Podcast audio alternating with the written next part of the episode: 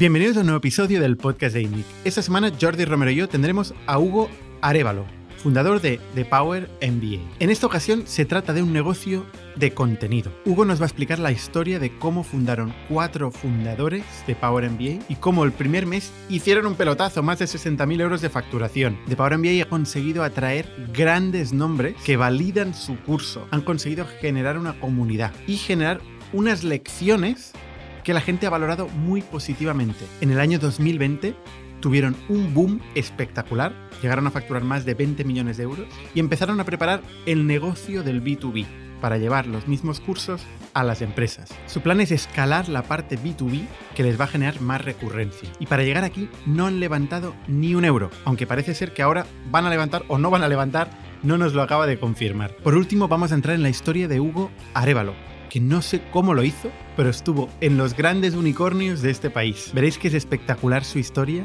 así como la de Power MBA.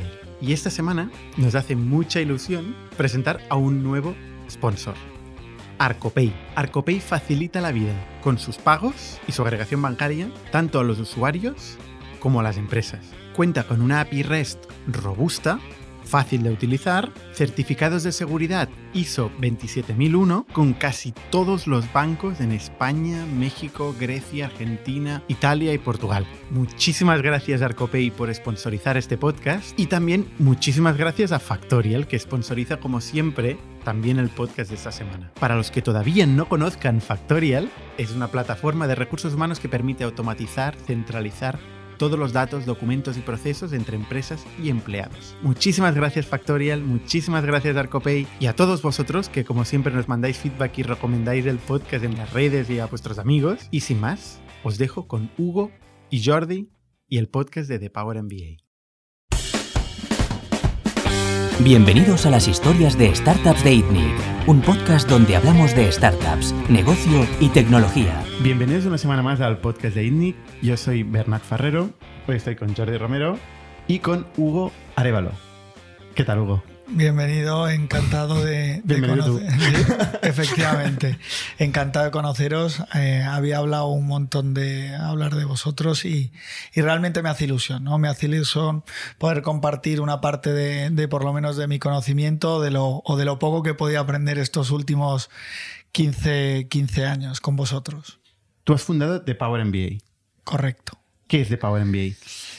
importante para tenerlos en cuenta. He fundado de Power MBA con tres personas más. He fundado de Power MBA con Rafa Borja, Kike y yo. De Power MBA, eh, democratizar la escuela de negocios, dar acceso no solo a la élite a una escuela de negocios, conocimiento, aprendizaje, ¿Qué diría en una sola línea de Power MBA? Queremos democratizar las escuelas de negocio. Antiguamente eh, solo tenían acceso a escuela de negocios la élite. ¿En qué se expresa eso? En tiempo y en dinero. ¿Cómo?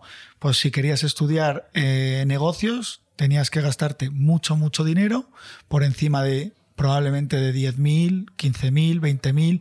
Ya si hablamos de MBAs, 50.000, 100.000 euros y sobre todo también tiempo. Es decir, tenías que dejarlo todo para poder estudiar en una escuela de negocios. Y a día de hoy hay mucha gente que quiere formarse en negocios. Es decir, más bien es imprescindible entender de negocio para poder vivir en el mundo de hoy. ¿Y por qué digo esto? Porque la mayoría de los países, para empezar, son capitalistas. Es decir, contratan a las personas, las personas se desarrollan profesionalmente y para ello pues hay que entender de negocio, seas lo que seas, seas ingeniero, seas arquitecto, seas médico, seas abogado, da igual qué profesión seas, ¿no? Y yo creo que, que, de Power MBA la misión la, la, tiene muy clara, ¿no? Y va por ahí. Hay un millón de cursos de negocio. O sea, tú abres YouTube y te aparecen ¿no? Eh, infocomerciales de estos de, gente que te vende cómo aprender a gestionar un negocio, cómo montar tu propio negocio, cómo hacerte rico, cómo hacerte rico haciendo cursos de cómo hacerte rico. Hay un millón de estos. ¿Qué tiene el Power MBA diferente? Bueno, primero nosotros no, no, decimos que te vas a hacer rico con, con The Power MBA. ¿No lo garantizáis? No lo garantizamos. Y, no lo decimos y no, y no está dentro de nuestra propuesta de valor. Nosotros lo que decimos es que tu tiempo se va a cortar de un punto A a un punto B, ¿no? Es decir, yo, por ejemplo, no sé vosotros, os habrá pasado igual. Mm, ¿No os ha pasado que qué tiempo os hubierais ahorrado si os hubieran explicado una serie de cosas antes y que no teníamos acceso a programas que nos contaran, oye, cómo eh, financiar dinero y qué pasos seguir? Pues obviamente no hay una secret sauce de cómo levantar dinero y levanto dinero 100%, pero sí hay formas de hacerlo de una mejor manera a otro. ¿Qué diferencia tenemos en The Power MBA con respecto a los cientos de miles de programas, infoproductos, como mencionas Bernat y tal? Pues nuestra propuesta de valor. Desde mi punto de vista es diferencial y, une varias cosas que os voy a exponer que, cambia totalmente, eh, que no sea un curso como tal y que sea un programa como una escuela de negocios. Propuesta de valor diferencial, como he dicho, bueno, contenido actualizado, contenido actualizado hoy. Si os fijáis, eh, los programas de cualquier escuela de negocios generalmente o de cualquier programa no están actualizados. Es decir, estás estudiando cosas que a lo mejor no se aplican a hoy. Nosotros actualizamos hablando de las nuevas tecnologías, nuevas herramientas, por ejemplo, de marketing, que eso hay que actualizarlo constantemente. Propuesta de valor de actualización. Propuesta de valor de no tienes que abandonar todo tu tiempo para estudiar. Y tú dices, no, cuanto más tiempo le dediques, más esto es cierto. Pero quitamos... Estás comparándote con los, con los MBAs y las universidades y contra los infoproductos y YouTube y el contenido gratis. Ahora voy, porque estoy contando la propuesta de valor de Power MBA que engloba todo, ¿vale? Eh, ¿Dónde me había quedado? Tiempo, tiempo. Eh, tiempo. Part-time. Part-time. Entonces, no necesitas porque quitamos todo lo que es, digamos, contenido de no valor, que puede haber mucho en, escuelas tradicionales, incluso puede haber también en, en infoproductos. Vamos al punto, que esto es fundamental. Propuesta de valor diferencial, creo que no lo tienen la mayoría de los infoproductos y probablemente no lo tengan escuelas tradicionales, es aprender los mejores. Es decir, cargamos los casos de éxito que están detrás los propios fundadores o managers o directivos o especialistas de eh, esa empresa. Ejemplo, para ponerlo fácil, hablamos de Model Canvas, un modelo sencillo para entender cómo funciona el negocio de una compañía y lo explicamos la teoría y después tienes es un ejemplo, al fundador de Netflix explicando cómo aplicó él el modelo Canvas en la compañía Netflix. Entonces, ya no es solo un profesor que probablemente esté lo cierto explicando eso, sino que tienes al propio fundador cómo lo aplica. The Power MBA no es un masterclass, como a veces hay gente ha podido creer que tiene una similitud a masterclass, cero similitudes. Pero es eh, parecido el modelo masterclass. No, porque en, en masterclass es entretenimiento, aprendes de una masterclass, pero no hay un contenido que se aplica el contenido a una práctica. Y me explico, es un ejemplo, nosotros tenemos un sílabus de MBA, por ejemplo, que es un sílabus que tienes estrategia, estrategia directiva, marketing digital, contabilidad, finanzas, y toda esa teoría luego la aplicamos a casos de éxito eh, con figuras y líderes. Masterclass es una masterclass que yo puedo dar porque imagínate, se me considera que yo soy un experto en negociación. Es en el caso Masterclass, el de negociación, que era un FBI. Exacto, Chris Voss que por cierto también eh, eh, va a estar en, The Power MBA. y, Chris, y Chris Voss, por ejemplo, es un crack en, negociación, ¿no? Pues él da una masterclass de negociación pura y dura, que no tiene nada que ver con, nuestros, con nuestros programas. Dicho esto, Masterclass está fenomenal ¿eh? y está increíble. Entonces, siguiendo con la propuesta de valor para que vayan cayendo poco a poco ¿no? Eh, esos, esos competidores, como nosotros llamamos indirectos, es eh, añadimos, aparte de estas personas con estos conocimientos, vamos, expertos y fundadores de compañías, añadimos comunidad. Por ejemplo, en cuanto a tu pregunta de eh, qué diferenciación a los cursos, hacemos comunidad, hacemos como una escuela de negocios, es decir, organizamos y la comunidad real y lo vais a ver. Si tú en The Power MBA te metes ahora y pones The Power MBA LinkedIn, vas a ver que te salen 46.000 alumnos, tenemos más de 70.000, que ya están poniendo o están haciendo The Power MBA o han terminado de hacer The Power MBA. Ahí hay un hay una pertenencia del alumno, es decir, eh, está sintiéndose parte de una comunidad y está sintiéndose parte de algo, independientemente que haya pagado 600 euros, 575 euros por el programa, lo está sintiendo no por el dinero, sino por el valor que le añade. ¿Cómo hacemos que se cree una comunidad? Hay una presentación de hay una presentación de, del cohorte de, todas las promociones de Power MBA funciona por promociones. Tú te puedes apuntar hoy, pero tu promoción probablemente empiece en X semanas. Una vez que empieza la promoción, te presentan lo que va a ser tu programa en concreto. Vamos a poner el ejemplo de The Power eh, Marketing Digital, Digital Marketing. Narran un poco en esa, algunos de los fundadores solemos estar en, ese primer webinar para los alumnos y ahí ya empiezan en directo. A ¿eh? en directo. Y ahí empiezan a tener, hacen un, se hace un QA, ellos preguntan, les respondemos las preguntas que, podemos, ¿no? Porque no hay tiempo, al final es una hora y media. Y, de ahí ya empieza su onboarding. Su onboarding es grupo de chat, eh, pueden interactuar entre ellos, empiezan a haber eventos offline y eventos online. Evidentemente en COVID tuvimos que sustituirlos todos por, por online. Y ahí empieza, se han hecho offline, offline, si hay gente, por ejemplo, en Latinoamérica o tal. Hemos hecho muchos en Latinoamérica. Hemos hecho más de 360 eventos. Eh, en Latinoamérica en concreto hemos hecho en México. Buena pregunta. ¿Cómo lo coordinamos? Lo coordinamos con embajadores.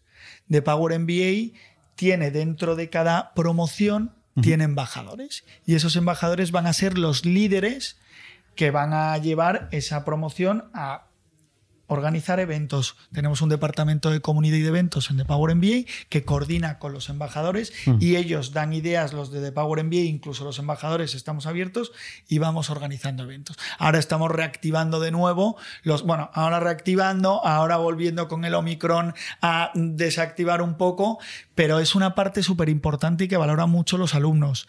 Vale, a ver si puedo resumir estas tres cosas que has dicho. ¿eh? Has dicho contenido cojonudo que habéis hecho actualizado, un, un syllabus eh, de un, MBA, luego experiencias concretas de gente top. Exacto, casos de éxito de gente top. Y comunidad que realmente funcione y la gente participe y se conoce. Correcto, correcto. Pero al final nosotros preguntamos a mucha gente que hace MBA y le decimos, oye, ¿tú qué te has llevado de estos, este MBA? Que aparte de, de invertir 80.000 pavos en el MBA, o sea, normalmente te dicen los contactos. Y, la credencial. La credencial. El logo en el LinkedIn o en el currículum. Seguramente, pero realmente la gente lo que te dice es. Hmm, la gente que conocía y yo pienso, joder, pues tú divides la gente que has conocido, los 80.000 euros entre la gente que has conocido y te los presento yo por, más, por menos. pero bueno, pero como han pasado una experiencia durante unos años y tal, pues la gente se lo lleva. ¿Vosotros esto también lo emuláis, aunque sea en remoto digital? Nosotros efectivamente efectivamente hay una capa de networking súper importante en The Power MBA, ¿no? ¿Y qué capa damos muy relevante eh, en, cuatro años? Estamos en más de 90 países, entonces al final ya no solo pueden interactuar los alumnos de Power MBA de la promoción X, sino que pueden interactuar con los diferentes alumnos de el resto del mundo. Sí es vital para nosotros eh, evento y comunidad y es algo en lo que hay un valor diferencial alucinante. Y luego en cuanto al contenido y la actualización y la forma de mostrar ese contenido, o sea, es decir, tú cuando estás haciendo Power, esto son palabras de alumnos, ¿eh? no, no, no palabras mías, de hecho lo empezamos a usar porque un alumno lo usó, es que es como ver una serie de Netflix. Es decir, engancha la gente que ha empezado a hacer de Power MBA le engancha.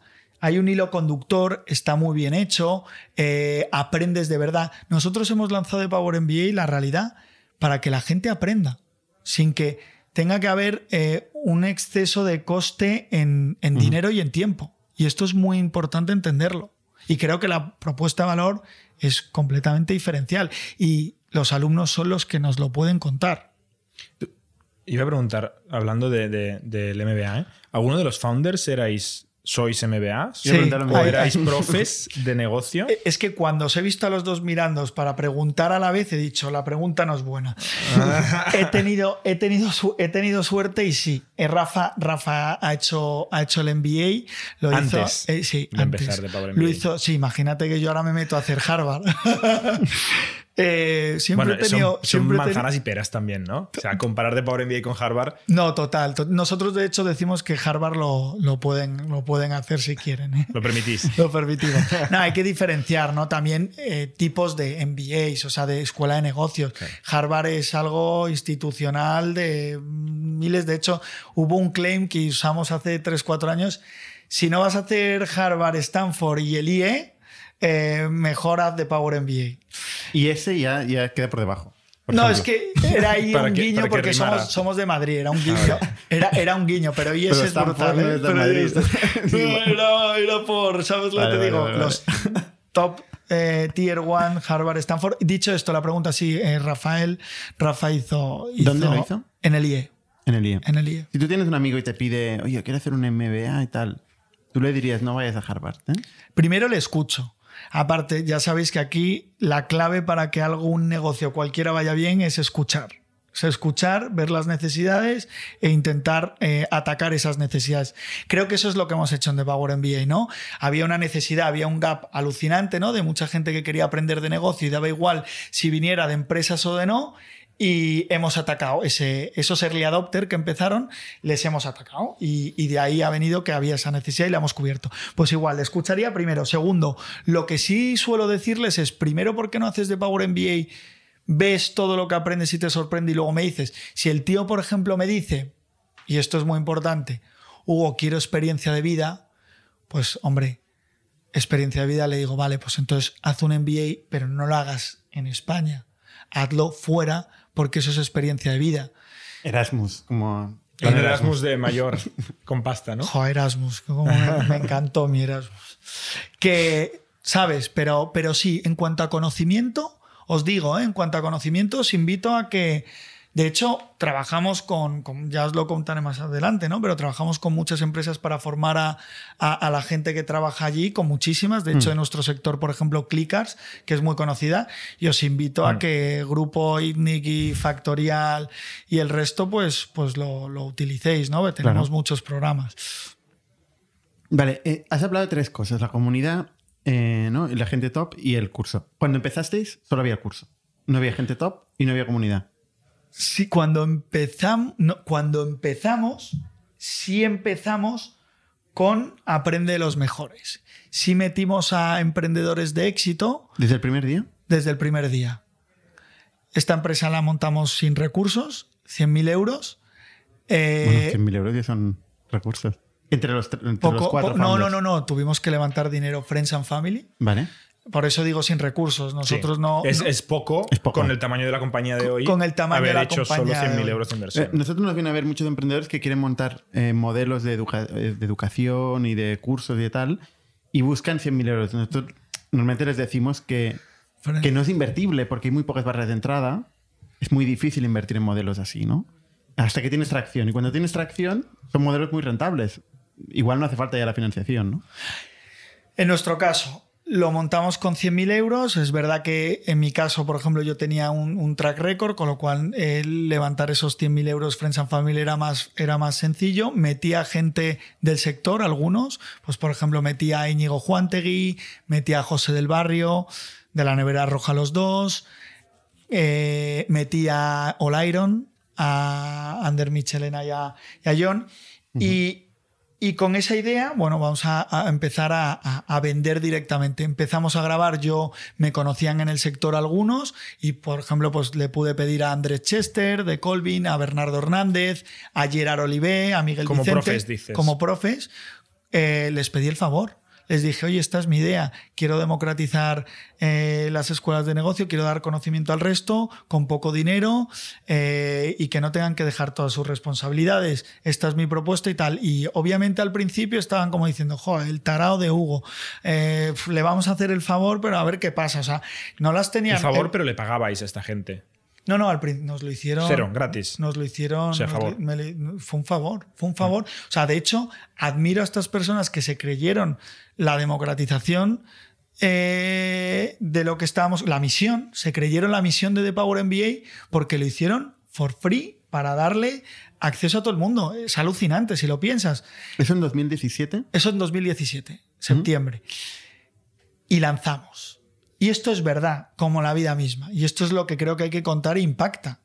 Nos pasamos de levantar dinero. Levantamos No hacía de- falta los 100.000 Levantamos demasiado. No hacía falta. ¿Por, qué? Es, es real. Nos gastamos 14.000 euros. A partir de ese gasto de 14.000 euros, todo fue generar dinero. Desde el primer mes generamos dinero. Es que el primer mes de Power MBA facturó más de 60.000 euros. El primer mes. O sea, hubo un product market fit, el que llevas soñando toda tu vida. hubo ese product market fit. Luego hay millones de retos que hablaremos. Y esto era antes del COVID, obviamente. Esto era antes del COVID, Que antes son de olas buenas para un de Power MBA, obviamente. De de e-learning, remoto y tal. O sea que el COVID, Todo. os- COVID fue os, ha ayudado. No, no, el COVID, mira, el COVID todo el mundo A piensa es una ¿eh? ola muy buena y yo Hombre. nos hubo una conversación de Rafa Borges y yo eh, muy importante que dijo eh, COVID, ¿eh? medio COVID, abril, COVID. Todas las métricas así, todo disparado, engagement de los alumnos, eh, facturación, todo disparado. Y les digo, esto no son buenas noticias. Y me dicen, ¿cómo que no? Si son noticias, Les digo, no son buenas noticias. El tradicional se va a poner las pilas y van a salir eh, competidores, aunque sean indirectos, como setas. Y esto va a ocurrir que evidentemente los costes de adquisición, el CAC o el CPA, por ser un poco más eh, claro, van a subir porque es insostenible y se va a saturar los medios tradicionales para nosotros ya tradicionales nativos, que es Facebook, Instagram, Google Ads, etcétera, etcétera. Y bueno, pues claro, dicho y hecho, lógicamente eh, eh, ha ayudado el COVID, pero nosotros estábamos pre-COVID 2017, 2018, 2019 en un solar con una propuesta de valor diferencial. Ya teníamos un pequeño lock-in, porque dicen barreras de entrada en educación no hay. Cierto no hay, pero en España en concreto, tener los casos de éxito españoles es un lock-in. Porque efectivamente, o lo haces por track record y reputación, o te tienes que gastar miles y miles y miles y miles de euros. ¿Qué pasó después? Cuando hicimos Product Market Fit, empezamos a escalar la compañía y empezamos a poder tener dinero para crecer con recursos propios de la compañía, fue cuando de repente dimos el salto fue un debate gordo, salimos internacionalmente, ¿no? Aquí al final hay límites, ¿no? Si no salimos al mercado en un futuro que queremos levantar dinero, van a decir que no somos invertibles porque no hemos internacionalizado y no hemos hecho product market fit internacionalmente, sabéis que eso es vital, os habrá pasado a vosotros.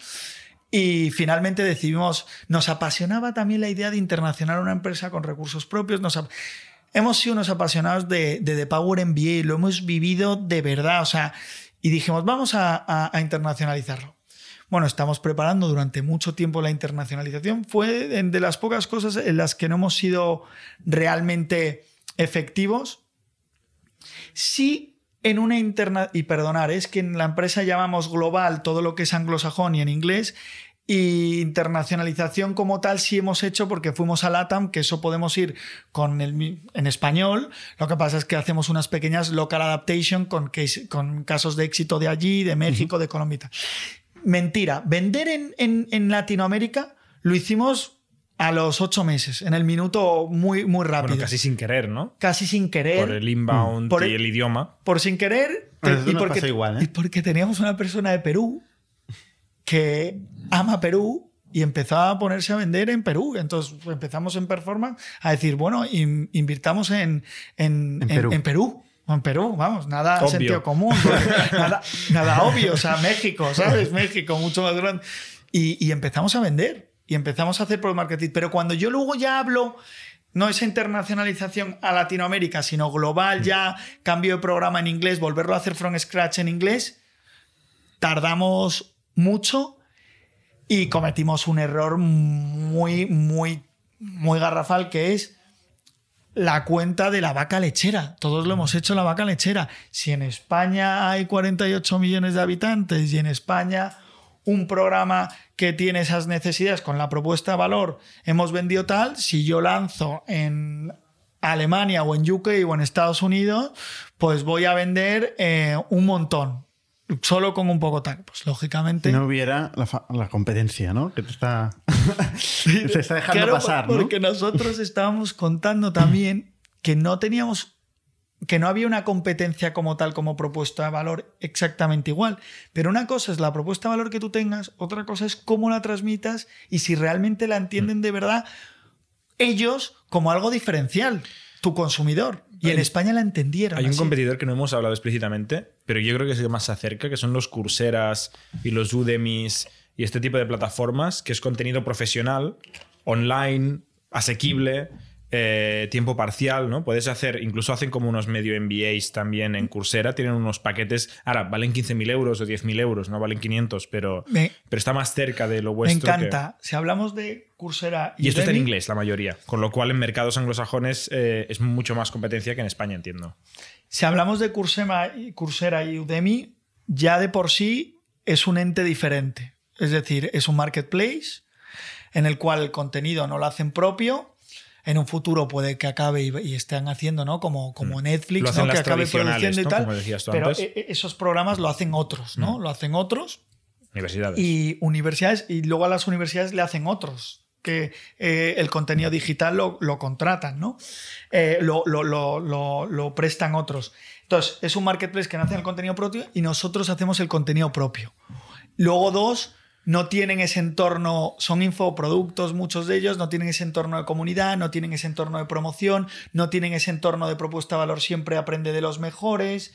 Eh, o sea que si te fijas, hay mucha diferenciación. Nosotros tenemos un esfuerzo que ahí hay un reto de escalabilidad, ¿no? Eh, hacer el contenido propio y seguir siendo muy escalables no es un reto tan fácil. Luego cuando adaptas y tal, pero esa es la diferenciación ¿Qué más. pasó en Estados Unidos?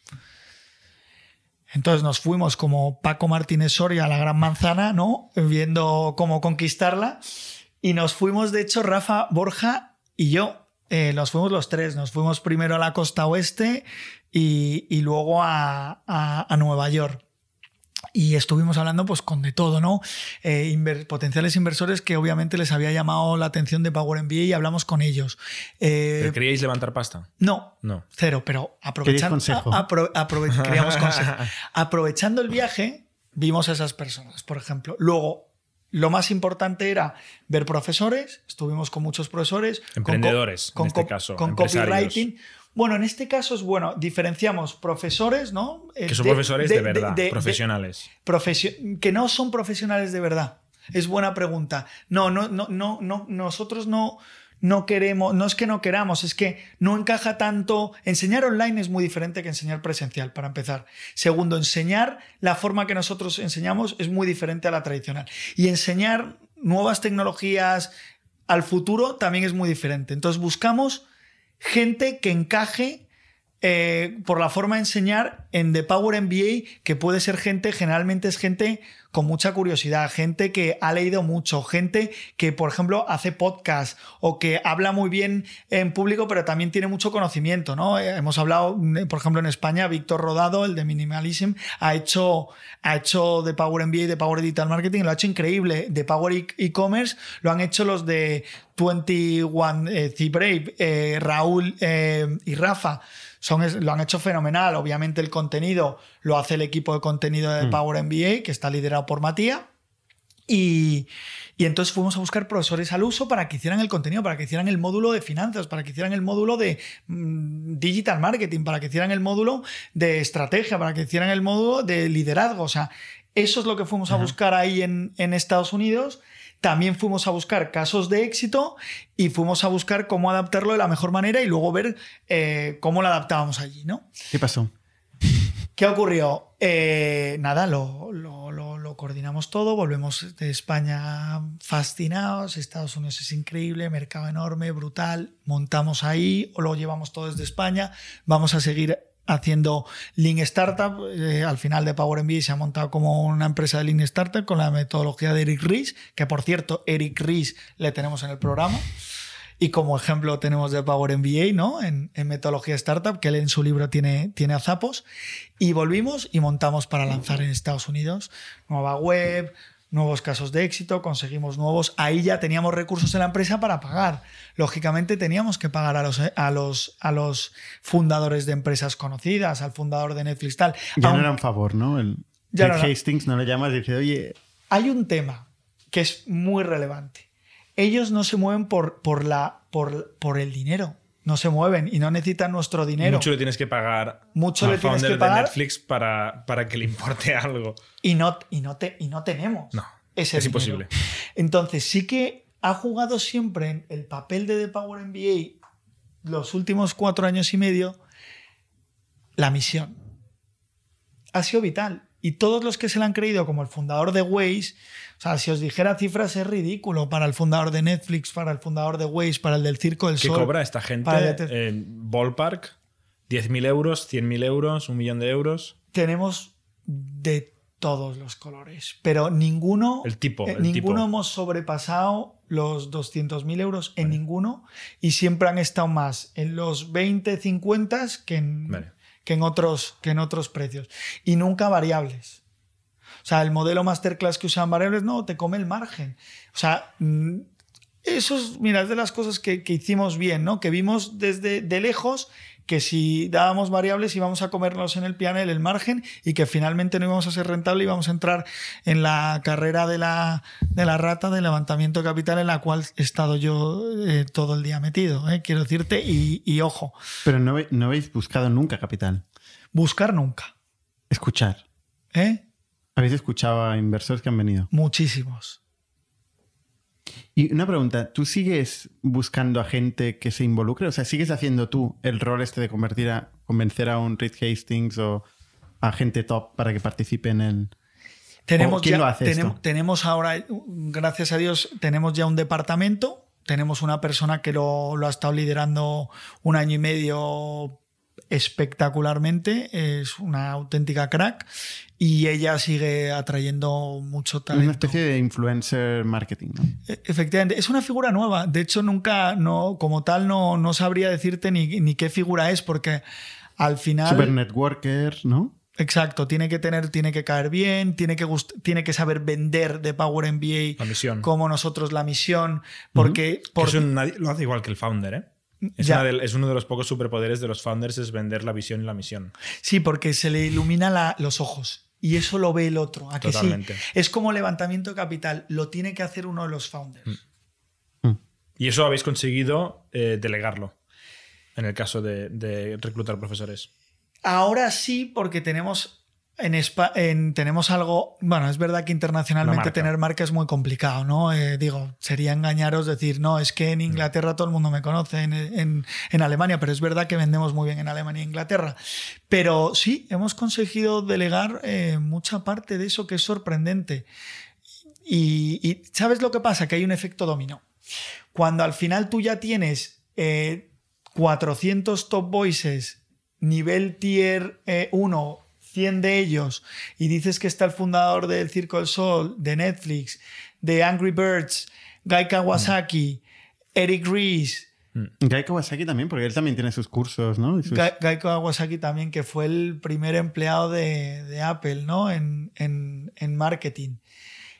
Y tienes a esa gente, luego ya es mucho más fácil que, que entre el resto, ¿no? Entonces yo creo que también entre la misión El crédito Efecto- social el crédito social alto, ¿no? Sí, sí. y... Tú y- quieres poner tu cara al lado de Reed Hastings. Y luego que ellos, que- exacto, luego hay muchos de ellos, por ejemplo, que a los que, les te- que hemos tenido que pagar, que les hemos pagado a través de la fundación. Por ejemplo, Pau Gasol. Pau Gasol se hizo a través de la fundación. Y ¿Qué es la además lo anunciamos. ¿Qué fundación? Tiene una fundación, Pau Gasol, Ah, vale. O sea, que no quiere ganar dinero, que no quiere ganar dinero. pero, pero lo que le pagáis lo dona automáticamente. La realidad es que diría yo que no más de un 1% lo hacen por dinero. En el caso de top voices y fundadores reconocidos. Luego tenemos la parte de profesores que lógicamente son maravillosos y es su forma, es una de sus formas más adicionales y de crear marca personal. También mucha gente lo hace porque creas marca personal. La, la primera versión del curso, ¿quién la hizo? Porque erais cuatro Borja, fundadores. Borja. Borja. O sea, grabando con una cámara, bueno, si es que si veis, o sea, eso, mm, el departamento de, de producto, Matías, por ejemplo, lo sabe muy bien cuando los primeros, eh, el- el- la primera versión del programa de Power MBA y sobre todo los primeros seis meses, o sea, había momentos que la cámara salía por detrás, Borja en verde el pelo, ¿sabes? De una cosa que había detrás de verde y salía el verde en pelo, o sea, no había recursos, o sea, si este tú- ha sido el curso más rentable que habéis hecho, ¿no? Sin duda. Sin, Sí, claro, sin- coste cero. sin duda, con diferencia. Pero ahí, ahí viene, yo creo que ahí viene un, un conocimiento muy bueno, que es, tío, lo importante no es hacer las cosas de contenido, de forma, la app, eh, perfecto, ni mucho menos. Tú lanza, mira a ver si hay clientes y tu propuesta la atrapan. El contenido era bueno. ¿Por qué? Porque Rafa, from- eh, Borja, from scratch, el tío, de nada, empezó a mirar diferentes contenidos, actualizarlo a hoy, ver qué poner, qué hacer y tal. Y se le ocurrió. Borja estuvo desaparecido en la compañía, desaparecido literal un año. Haciendo el curso. Desaparecido. Haciendo el curso. Bueno, no, en la compañía, pero no había compañía. no entonces el salió- curso. no no. Curso que Ah, había. esa es la buena pregunta. Esa es muy buena pregunta. Nosotros vendimos sin tener el programa terminado. Claro, o sea, vendisteis Ah. y lo hacíais mientras. Y lo hacíamos mientras. Y entonces, hype. No. Vendíais hype. no vendíamos hype. Bueno. Lo, lo que vendi- no, no vendíamos hype. Era muy sencillo. Como empezamos como Bootstrapping Company prácticamente, con pocos recursos, lo que hicimos es la única, la única manera de poder eh, seguir la compañía es lanzando. Nosotros lanzamos, imagínate, 40 clases, ¿vale? Se grabaron 40 clases antes de lanzar. Cuando se tenía las 40 clases, imagínate que eso da a 5 horas, 8 horas. Esas 8 horas lo que se hacía es les dejamos a los estudiantes estudiar no más de 30 minutos al día. ¿Para qué? Para, Para que, fueran duren. con el ritmo de Borja, con el ritmo de la ejecución de Borja. No, para que tuvieran... Y luego ya cuando Borja terminó de grabar, ya a su ritmo. Pero no fue un pain, ¿ves? Fíjate. Esto a veces sale mal, ¿eh? Caso Elizabeth Holmes, Ceranos. No, coño, no nos, no nos compares con Elizabeth Holmes. Nosotros teníamos, es bueno, nosotros teníamos todo el contenido hecho. Lo que estábamos es grabando a Borja mientras los alumnos estaban haciendo Lo teníais el en la cabeza, ¿no? Está El en la cabeza. lo teníais todo en la Pero cabeza. Invito, invito a todo el mundo a que lo haga. Esto es lo mismo que Zapos. O sea, Zapos, ¿cómo hizo para validar su idea? ¿Qué hizo Zapos? No compró 2.000 zapatos, que es el problema del emprendedor muchas veces, que dice, no, tengo una idea formidable y no pregunta a si tiene clientes fuera, que es lo más importante, recibir feedback y ver. ¿Y qué hizo Zapos? Zapos no compró ni un zapato. Zapos lo que hizo Estuvo a es... punto de cerrar muchas veces, se quedó sin caja varias veces, acabó mal vendiendo a Amazon. O sea, hay de- tuvo épocas de todo, de todo tipo a Zapos. ¿eh? Lógicamente hablo de los comienzos de Zapo como, como Lean Startup. Y yo Listó todas las, todos los zapatos de las zapaterías de O sea, por ejemplo, vosotros sois partidarios de que el emprendedor si tiene una idea levante medio millón, se gaste 250.000 euros en una aplicación y cuando se haya gastado 250.000 euros, se haya gastado en personal en cinco cracks que no saben ni lo que tienen que hacer, se han gastado otros 250.000 y después se hayan quedado sin dinero y le dices, ¿cuál es tu modelo? Ah, no, no tengo modelo. Ah, muy bien. ¿Y qué vas a hacer? No, levantar dinero. ¿Levantar dinero de qué? Si no has hecho ni Product Market Fit. Me he dicho así, es difícil Dicho contestar así, que sí. dicho así es difícil. hay muchos casos, muchos, de gente que, que vuelve a construir. O sea, yo creo que el, el Lean Startup llevó a mucha gente a construir eh, iterativamente y luego ha habido una contracorriente eh, de gente que vuelve a construir en la cueva. O Y- la primera etapa, el primer prototipo en la cueva. Y creo que genera mucha frustración el Lean Startup, porque mucha gente dice, vale, pues no construyo nada, voy a hablar del mercado. Ah, ah, cuesta mucho arrancar. A veces hay que hacer algo, aunque no sirva de nada, para arrancar el, el ciclo. Y tienes algo a intentar vender. Es muy difícil ir con el papel en blanco y a vender. haber- no Se puede hacer, pero no todo el mundo lo O sea, consigue. depende cada- del superpoder que tenga cada uno, ¿no? Hay gente que es serial entrepreneur, la capacidad de levantar pasta ya la tiene, la usa. Y hay otra gente que no tiene esta capacidad, tiene otra, producto, pues va iterando. O sea, depende, no puede haber una receta para todo. No sé, hay- el caso Gong, me viene ahora a la cabeza el caso Gong, es un caso también de, de construir un primer producto, eh, levantar mucha pasta desde el primer día y coño, y comerse un mercado, ¿eh? O Superhuman. Es muy famoso también de un tío que se encerró en la cueva, es un cliente de correo electrónicos, un tío se encerró en la cueva dos años haciendo un cliente de correo. Y, y- y levantó pasta y invirtió, invirtió, invirtió, compró un dominio carísimo tal y luego lanzó. Y le ha ido bien. O sea, es el anti-lean, es el anti-lean, o sea, que hay de todo. No, no, total. O sea, yo no digo que haya. Pero yo si no tienes pasta, te obliga, Claro, y esto claro. es bueno, y esto es bueno, porque te obliga a que el cliente sea la fuente de cash flow. Que esto siempre es bueno para un negocio. Y que, na- y que nadie hoy en el mundo, oye, yo me incluyo, eh, ojo, eh, salvo con The Power MBA, eh, nadie en el mundo piensa, digo un startupero piensa, o que monta una startup piensa en, en en sacar el dinero de los clientes, ¿no? Que es el, el método de toda la vida, como se creaban todas las empresas 100% de acuerdo. en los últimos 200 años, 300, La 400, gente no sabe que es 500, posible. 1000. No se cree que el primer mes de operaciones se pueden ingresar 60.000 euros. ¿Ves? Yo creo que esto que has dicho, esto es una de las claves que la gente tiene que llevar. ¿Se puede facturar 60.000 euros de primer mes? Sí, se puede. También era un No momento, lo sabíamos. era un momento adecuado. Era un momento adecuado, producto adecuado. Mm. Esto Product ayuda. Market Fit a tope. Total. to- o sea, Siempre todo lo pasado es, joder, fa- es fácil, Mm. ¿no? Pero en aquel momento no teníais ningún tipo de certidumbre de que esto pasaría. Y de hecho por eso levantasteis 100.000 euros. correcto. ¿Y ¿Cómo, cómo evolucionó la- las ventas desde el primer día hasta hoy? Espectacular. O sea, el, el- o sea, dos- 2010 2017, muy buenas, fue solo octubre, noviembre y diciembre, ¿vale? Y luego 2018 hicimos, hicimos 2 millones y luego estuvimos creciendo 3X, eh, 2019 7 millones, 2020 20 millones, eh, 2020 COVID, 20 millones. 2020 COVID, pleno. Fue en 2020 que pasasteis de unas 20 personas a unas 300. COVID fue enero, teníamos en torno a efectivamente enero de, de pre-COVID, eh, que estamos hablando 2020, ¿no? Enero 2020, teníamos en torno a 30 personas y pasamos a septiembre que teníamos por encima de 150 personas. Sí, fue una, fue una, fue una pasada. Fue esta conversación que tuvisteis de vamos a acelerar, vamos a internacionalizar.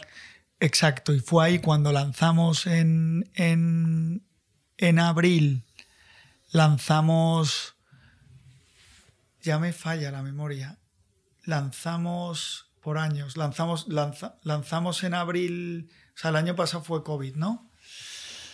Es que estoy... estoy A mí me pasa con los Sí, estamos años. en A- a ti- 22 a ya. ti- y estamos en ti- 22 ya. O sea que.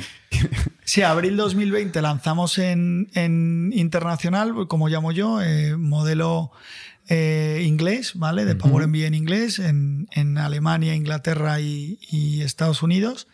Y ahí el primer, la- el primer lanzamiento nos fue impresionante, impresionante. Eh, luego ha sido un reto, luego ha sido un reto, luego no era ¿Qué significa impresionante? pues vendimos, no sé, eh, esa, esa promoción se vendieron más de 2.000 programas, 2.000 y pico programas. Un millón de euros. 2.000 programas. Ese lanzamiento fue... ¿El precio era el mismo?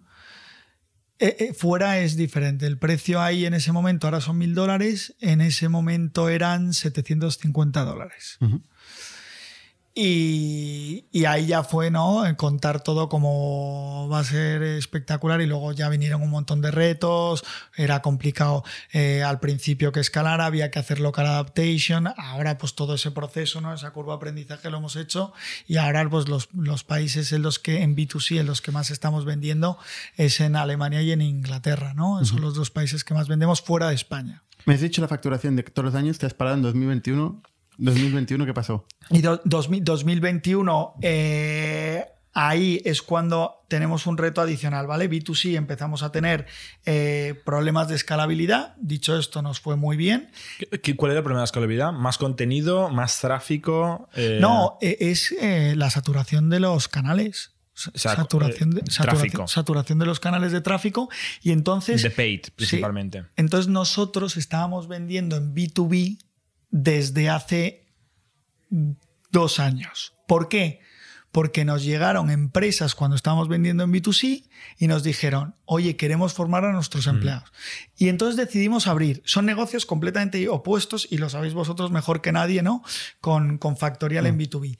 Y, y empezamos a escalar en B2B, empezamos a escalar en B2B, escalar, escalar, escalar, y nos damos cuenta que modelo de venta de licencias en las compañías costaba escalar. Y entonces decidimos, y eso que, ojo, estábamos facturando una facturación muy buena, en torno a 400.000 en B2B al mes. ¿vale? Y decidimos decir, vamos a crear un modelo de Power MBA Company, in Company, que sea un modelo de suscripción. Sea un modelo, ¿por O sea, qué? en lugar de por curso, Claro. Pero ¿por qué también todo, todo lleva un sentido porque The Power MBA cuando se lanza, se lanza solo con The Power MBA, solo un programa, luego se lanza The Power Digital Marketing, luego se lanza The Power E-Commerce, pero solo había tres programas durante dos años y medio, tres. Ahora empieza a haber muchos más programas y ahora ya tenemos más de 20 programas, más certificaciones, muchos más, y entonces decimos, coño. Barra libre no, es que decimos, coño, es contenido propio, tiene mucho valor y podemos hacer más programas adaptables a la transformación digital de las compañías. Hay un problemón en las compañías de corazón que nos decían, en ese, en ese proceso de ventas de, de programas de licencias en las compañías, nos empezamos a dar cuenta de una necesidad mucho más grande que la necesidad que teníamos cuando, cuando empezamos de Power MBA, que es que nos empiezan a contar todas las compañías, grandes, pequeñas, medianas, cada una diferentes. Las grandes nos empiezan a contar que tienen que despedir a miles y miles de personas porque ya no saben dónde reubicarles, pero que les cuesta mucho más dinero echarles que formarles de nuevo. Vemos oportunidad ahí brutal. Me parece que son negocios muy diferentes. ¿no? Una cosa del B2C y la otra el B2B que tienes que visitar compañía a compañía, el proceso de venta es muy diferente, probablemente el producto es diferente. Os tenéis que homologar con las tripartitas y compañía. Eso no sé si lo habéis hecho. Eso ya lo teníamos hecho desde dos años y medio atrás. Ya teníamos con Fundae, con las tripartitas, mm. y eso ya lo tenemos convalidado. Eso, de hecho, tenemos un pequeño departamento para hacerlo, porque efectivamente, como dices. País a país. Tiene, tiene una complejidad. El B2B es mucho más local. El B2B es mucho más local. De hecho, de hecho, en B2B todavía fuera vendemos poco y ahora es cuando estamos este año lanzando de verdad B2B para afuera. Hemos vendido en Latinoamérica, pero en Latinoamérica lo englobo un poco como, mm. ¿vale? Como, como España. Entonces, fuera ahora es cuando estamos empezando a vender fuera y, y, estamos haciendo Product Market Fit muy bueno fuera de B2B que no lo habíamos hecho. Y en cuanto a España, el mercado es gigante, la oportunidad es enorme. Enorme, el mercado del training es, es enorme. Os voy a contar un dato, hemos, y además vosotros que os gusta, ¿no? Este modelo lo estamos haciendo como ARR modelo, es un modelo de suscripción de B2B y llevamos no más de dos meses y medio con el lanzamiento y ya tenemos eh, más de 47 compañías con el nuevo modelo de suscripción, de las cuales tenemos Big Four, Danone, Vodafone, Sanitas, Mafre, L'Oreal. ¿Cuánto paga una compañía? De media. Mm. Voy a tener que sacar yo un, programa de podcast para sacar toda la información de, de, de, Factorial. No, deja un ARPU, deja un ARPU, que es la, o el ARPAC, eh, muy, muy, muy, muy bueno anual, muy bueno. No lo muy bueno. O sea, es, alto. es que no lo quiero, no lo puedo. No, Pero empleado, no digas euros. No lo puedo contar. Euros no lo puedo contar. ¿Por empresa? No, no. muy, muy dejémoslo en que es eh, bastante más alto que Factorial. es broma, no lo sé. o sea, más de 10. No, sé cuál, muy baratos. No sé cuál es de Factorial. Además, vosotros vais a SMI solos, que mm. es guay eso. que, no es vamos a que es el mercado 75% mm. eh, nivel mercado, nivel global de compañías. Mm. Y oye, te voy a resolver un problema de verdad. Por eso os admiro y me encanta eso. Voy a resolveros un problema como si os lo resolviera el que va a la gran empresa. Es lo que yo me quedo de Factorial como propuesta de valor. ¿no? Pero volviendo a Power MBA, eh, ¿cobráis un fee por empleado use o no use la plataforma? ¿Solo por si la usan? ¿Cómo, cómo hemos, hacéis el pricing? Hemos conseguido, ahora hemos creado, hemos creado como, como decía Bernat, es, un, es, una propuesta de valor completamente diferente a B2C. Hemos creado un dashboard eh, único, súper chulo, usabilidad máxima con los futures importantes, cuánto, cuánto, quiénes son los que están usando eh, de Power MBA, qué programas están haciendo, qué average time están teniendo, qué tiempo están teniendo de usando de Power MBA y todo tal, para que lo vean pues, los jefes de su departamento y la persona de recursos humanos. Y con ese dashboard ahí están. Entonces lo que hacemos es un modelo de asientos y en el modelo de asientos es vamos a cualquier compañía, oye, ¿cuántos asientos necesitas? ¿Y qué, cuáles son tus, tus problemas? No, pues mira, mis problemas son, tenemos programas de todo tipo que estamos dando, pues en ventas, vale, pues en ventas te ayudamos a hablar con el de ventas para que mm, solucionar cuántas personas quieren que hagan el de ventas. 50 personas, fenomenal. Pues para el programa de ventas estas 50 personas. Programa de Agile, de Project Managers que eh, quieren que sea la productividad mucho más alta y se puedan, bueno, pues puedan ser mucho más metodología eh, flexible y Agile eh, Etcétera, otros etcétera. 50. No me digas todos los departamentos. No, no, etcétera. y cobráis un tanto por el, por el asiento que ofrecéis. Exactamente. De Eso 10 es. euros al mes, 5, 100. De- de- depende mucho de si ese asiento luego va a hacer otro programa, si solo Vale. va a hacer un programa solo. Pricing es muy variable. total. No nos, vas a, un- no nos vas a decir nada sobre el pricing. El pricing lo vais a saber muy fácil. Después de, después de esta entrevista, Nos vas a vender el curso. os vendo, os vendo la es que plataforma. nosotros se lo compramos en directo. ¿eh? O- o- os, os- os- os vendo la plataforma de B2B y ahí os digo los Oye, pricing. vo- Vale. Volvemos a la evolución de la facturación, porque es que me quedado con el 2021. Sí, nos falta el 21 El ya. 2021 pasó Dos algo. dos- no, no, dos no, no, no. o sea, Hombre, a ver, eh, de entrada, o sea, a ver, el B2C es un, es un mercado enorme, enorme. Pero os vais al B2B. O sea, esto es un cambio no, estratégico. se- seguimos, o sea, en B2C facturamos, eh, eh, hay un cambio estratégico O sea, total. tú dices, saturamos canales. eh, que eso es un problema que tienen las compañías. ¿eh? O sea, esto que estás diciendo es un problema real, que tiene mucha gente. Va- la- las empresas crecen por saltos, ¿no? Entonces, en 2020 facturáis 20 millones de euros. En 2021 ha aparecido competencia, lo que tú anticipabas. Mucha gente ha aparecido a, a competir con vosotros en los mismos canales y os hace, os deja de ser rentable adquirir, eh, adquirir clientes. Y, y claro, no, los 20 millones de euros del año pasado no, no- no se repiten No- por, no son de por sí. recurrentes. Es un negocio transaccional. Exacto. De- de- lo, lo que viene que es, que es muy interesante es que nos damos cuenta, gracias a los negocios como Factorial, que nuestro, que nuestro negocio es un one-off, ¿no? El, el- el tradicional, y nos damos cuenta que cuando vendemos un programa, luego no significa que yo voy a vender otro programa. Claro. Es transaccional. Y entonces decidimos, vamos a crear un modelo de suscripción para B2B que sí es otra compañía, tenga esto. repetition rate. Ya, ya, pero ojo, lo vas a entender. B2C nos, nos, nos ha hecho llegar hasta donde llegamos. Es un modelo que sigue. ¿Dónde ha llegado? Porque 20 millones de euros era 2020. Sí, 2020 y B2C. 2021 en torno a, a una cifra similar en B2C hemos facturado, ¿vale? O sea, hay un Y plató. Lo en que B2C. pasa es que hemos facturado más en B2B. En B2B has dicho 400 mil euros al mes, estos son 5 millones de euros al año. Exacto, eso es lo que estaba efectivamente en 2020 2021. Porque 2022 no sé lo que. 2022 lo que vamos a entrar. 2022 no sé lo que va a pasar. 2022 no sé lo que va a pasar. Efectivamente, eso es 2021. O sea, en 2021 habéis facturado una cifra de sobre los 25, mi- eh, 25 millones. Por encima, en torno a eso, efectivamente. 20 de B2C, que se ha quedado Un poco bueno, que no menos, está mal, ¿eh? 19. Que no está mal.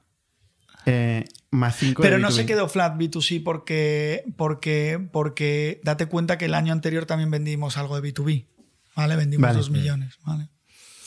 Y ahora estáis pensando a largo plazo. No, ¿Tiene- ahora, entonces ahora a largo plazo es estrategia igual en B2C, ¿vale? Ahora, por ejemplo, vamos a hacer televisión en B2C, es un ejemplo. O sea, probar canales nuevos que no están saturados. Efectivamente, hemos hablado con, con muchas eh, compañías que han hecho B2C anteriormente, os las podéis imaginar, que han hecho televisión anteriormente, y, y todas, yo es verdad que también tuve la experiencia, estando en el Consejo de Por Village, de, de probar la televisión y funcionó muy bien.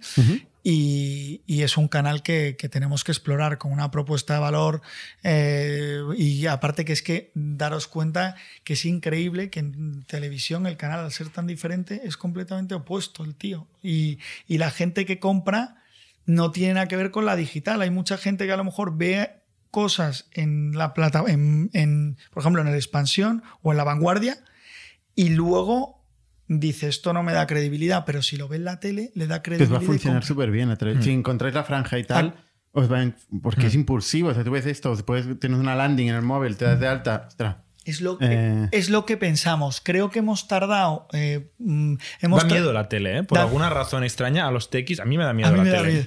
Da miedo porque no es, no es nuestro sitio nativo. ¿Y qué pasa? Y no que puedes estamos medir el performance Exacto. también, tal, no es una mentalidad diferente. Estamos acostumbrados a medir todo. Sí, sí, sí. Es un Y lujo. Tenemos un lujo. Y ahí no lo podemos medir. Pero hay unas No, sí que se puede medir. Hay pues ahí- herramientas. Pero Claro. diferente. Hay herramientas que te lo mide bastante accurate, o sea, súper bien. Las tenemos ya identificadas y estamos, de hecho, midiéndolo desde antes cuando no hacemos tele para que el medidor sea perfecto cuando empecemos a hacer tele, ¿no? Porque va a ser difícil identificar si no el tráfico de dónde Porque viene. vuestro canal principal, ¿cuál ha sido tradicionalmente? Facebook, Instagram O sea, performance. y Google. Pago. Después. Pago, ¿eh? No orgánico.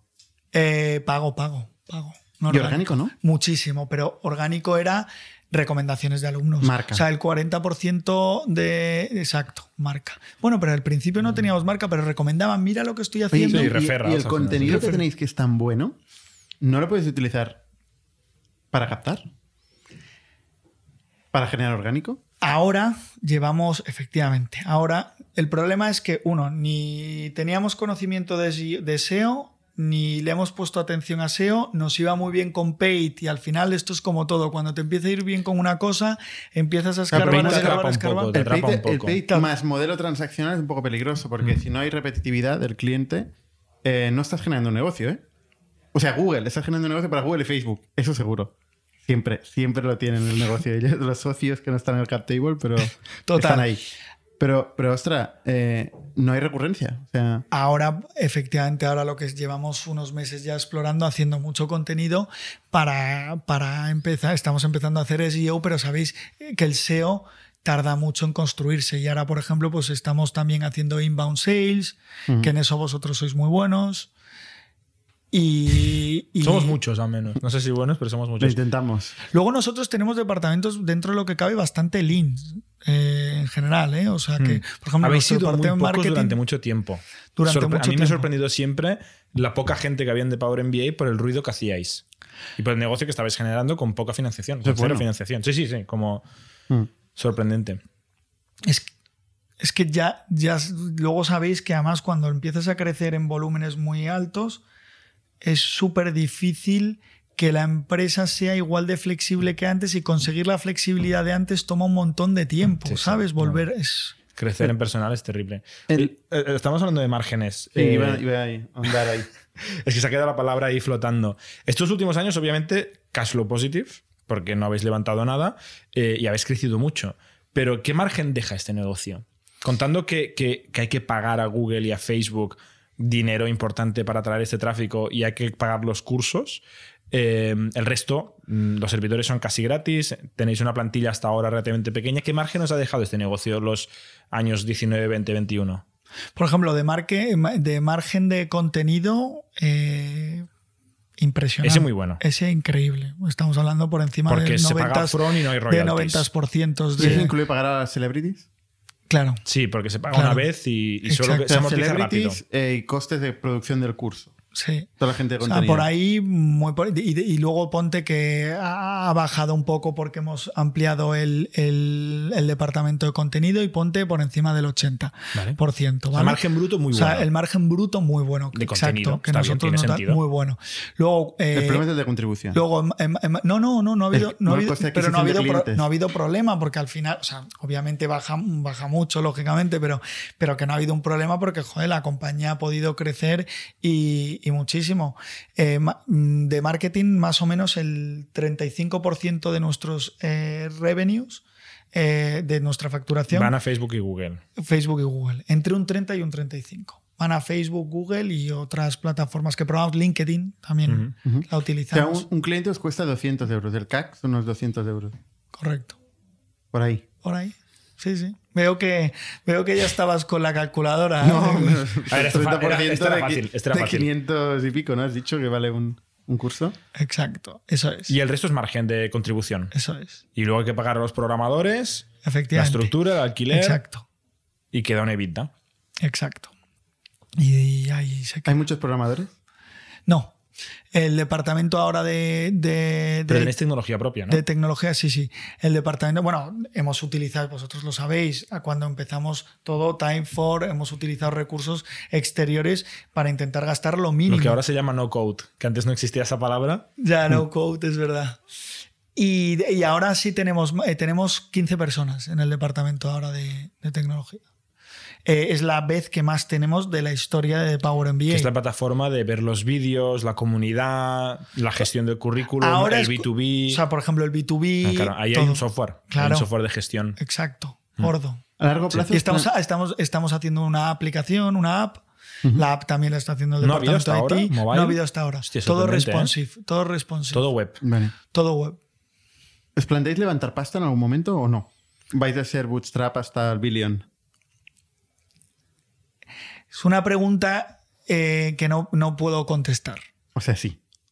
sí, o a lo mejor he levantado hace tres meses o cinco meses, no más, cuatro. O sea, ya has levantado. No, no, lo- no, no, es un tema que no puedo hablar. Estoy muy confundido. Eh, No, pero no, no, no, puedo, no, puedo, no puedo hablar de este tema. Vale. O sea, igual. O, o- ¿y, y vender la compañía? ¿Os lo planteáis a largo plazo? No. ¿De esto No. sí que puedes hablar? Sí. Vale, o sea, no habéis vendido. Ni Es, buena esa. No, no, no, me- nos encanta. O sea, estamos felices en The Power MBA y. O sea, es decir, yo no te puedo decir que voy a estar de por vida eh, o que vamos a tener de por vida porque nunca sabes y al final nunca sabes lo que te va a deparar el futuro. Todo en esta vida es vendible dependiendo del precio que te marquen en un momento dado. En proyecto vida, yo estoy soltero, por ejemplo, y a lo mejor cuando tenga dos hijos, pues mi proyecto de vida son mis hijos, no lo sé. Eh, lo que sí sé es que estamos felices, creemos que hay un potencial, yo creo un poco como, como vosotros, ¿no? Vemos que hay un potencial alucinante, formación es de billions y trillions, es el tercer, entre el segundo y tercer mercado más grande del mundo, creemos que hay unos problemas de, que solucionar alucinantes y nos flipa. Ahora Masterclass escucha este podcast y te ofrece, te iba a ofrecer 200 millones de euros. Dices que no. Mm, digo Dirías que, no. 200 digo que no, ¿500? digo que no. Si viene este podcast nos vamos a llevar un porcentaje. no es broma. Pero Vale. si dice, pero, pero, pero si me dicen mil, a lo mejor digo Ah. "Ay, que sí, ¿eh? Hombre, mil. Todo tiene. Es un múltiplo que... Y, y antes hablabas de, de la trayectoria del 2021, así, cambios y tal. Para 2022, ¿qué tenéis en mente como objetivo? Ve- De 2022 en mente, seguir creciendo en B2C. Pero número, No. ¿dónde, ¿dónde queréis llegar? Uf, complicado. En, en, por ejemplo, en, en B2C he hecho una cosa nueva, que es no marcarnos un reto en el primer Q1 y ver cómo sucede eh, todo tele y tal, porque no sabemos. O sea, es, a veces es muy, es muy sincero y honesto decir, no sé todo lo que voy a facturar, es que no sé si voy a O sea, la facturar gente no tiene objetivo. si tienen objetivos de leads, por ejemplo, si vas bajando, va habiendo objetivos, pero es que en televisión no sabemos. Nosotros creemos, por ejemplo, que va a haber un, un- un- Un pelotazo creci- ahí un con pelo- la tele. va a haber un crecimiento muy gordo. En B2B sí hay objetivos y es eh, crecer eh, mínimo tres veces. Claro, de Oye. una base más pequeña, pero un crecimiento muy, muy mínimo, importante. mínimo tres veces. Y, O sea, estáis apostando fuerte por y el ojo, B2B. el nuevo modelo, porque todavía hay gente del, del antiguo modelo, pero en el nuevo modelo, en dos meses y medio, os lo he dicho, tenemos 47 compañías. O sea, es una. Vosotros que sabéis lo que es vender. eh, en B2B y no es eh, vender a empresas, microempresas y tal, Mm. o sea, es empresas todas por encima de mm, la mayoría de 500 empleados y muchos más. O sea, hemos vendido 46 y es que estamos viendo que aquí hay aquí aquí puede haber Mm. algo algo gordo. Oye, para ir a, a- a la historia de, de Hugo Arevolo, eh, o sea, ¿tú de dónde vienes? ¿Cuándo empiezas a meterte en el mundo del negocio? Inviertes muy temprano en una compañía que creo que es Twenty, ¿no? Correcto, yo empiezo yo no tenía dinero, ¿vale? Vengo ven- Explícanos cómo inviertes sin dinero. ven- vengo vengo de Madrid, es importante, no tenía un duro. Eh, Vienes de familia de empresarios. en mi que lo he clase encontrado por internet. Vengo, vengo mi, mi- mi abuelo era ingeniero naval de, la, de Ferrol eh, y monta su empresa de, de diseño de barcos grandes de ingeniería. Y bueno, le fue, le fue, le fue bien y el tío era catedrático en, en la Universidad de Santiago de Compostela. Típico gallego, serio. eh, lo los consejos que me decía es tú estudia, estudia, estudia y que luego ya todo lo más llega. No te preocupes, da igual las mujeres y el resto, lo importante es estudiar y trabajar. Y eso es verdad. Y por parte de padre, familia muy humilde, mi abuelo, que oposita, gana unas oposiciones que no me acuerdo ni, ni de qué eran. Le va bien, monta joyerías y montó X joyerías. Y como todo, mi abuelo, pues las montó, montó un montón y, bueno, un montón, montó con un socio más, montó, no sé, más de 10 o 12 y luego le dejó a cada hijo, se repartieron las joyerías y a cada hijo le dejó X joyería, a mi padre una, a mi tía otra, a mi tío otro, a mi tía tal.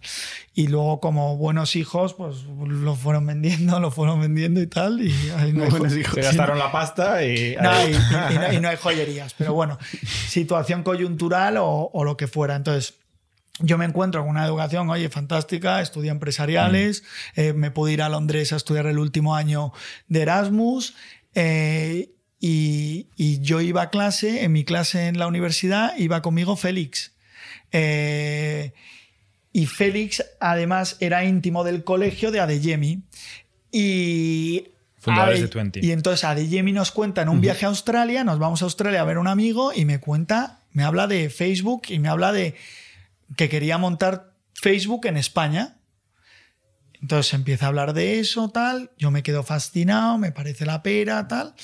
Y finalmente digo, joder, tengo que conseguir dinero de donde sea. O sea, ya puedo tal.